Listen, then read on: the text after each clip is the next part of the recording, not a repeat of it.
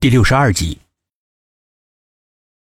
大哥迅速的低下了头，喝了几口粥之后才说：“你从小就是爱做噩梦，又不是今天才出现这种情况的。”他回答的滴水不漏，但是呢又小心翼翼的，甚至还偷偷看了他一眼。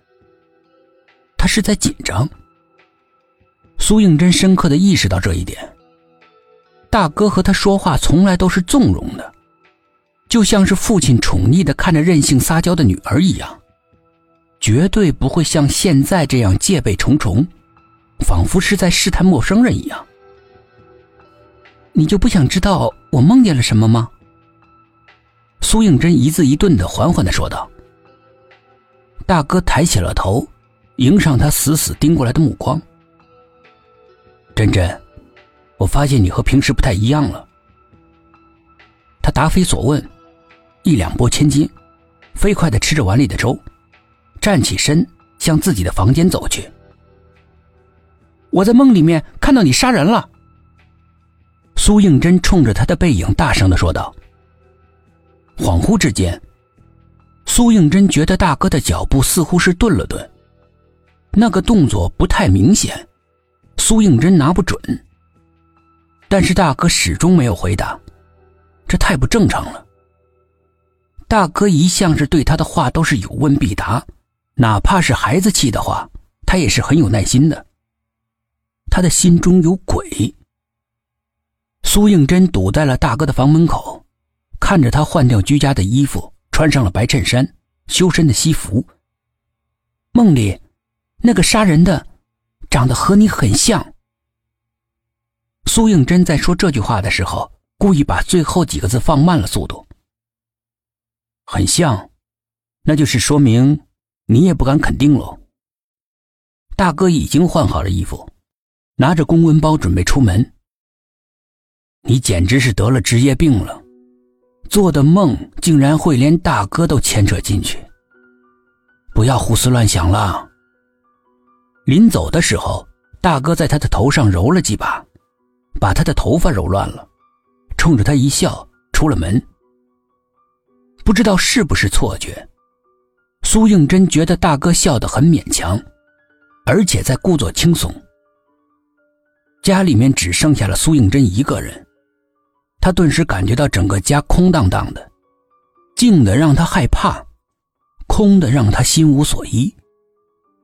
他无所事事的坐在沙发上。两只眼睛没有目的的在家里面乱瞄着。挂在客厅上的石英钟指向了早上七点半。真早。七点半，苏应真猛地坐直了身子。不对呀，大哥作为公司的老板，一般都是八点半才出门的，今天为什么去这么早？莫非？苏应真回房，迅速换了衣服。拿了个包就往外冲。如果这么早，大哥不是去公司，那他将又去哪儿呢？苏应真焦急的站在电梯口，等待着电梯停在这一层。他家所在的楼层是一梯两户两部电梯的布局，可是这两部电梯，一部显示的是顶楼十八层，另一部显示的是十三层。两部电梯像是被定在那两个楼层一样。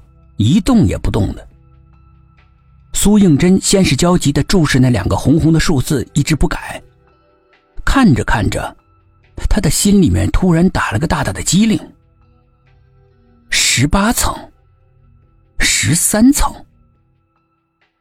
他惊恐的再次深深的注视那两个红的像血一样的刺眼的数字，一股凉意从脊背扩散，传遍了全身。他一个转身，噔噔噔的向安全通道跑。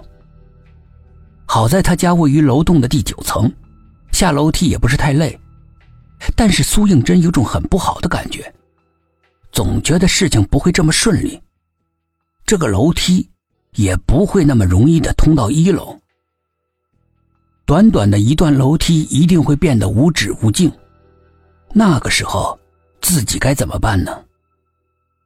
然而，出乎他的意料之外，他很快就到达了一楼。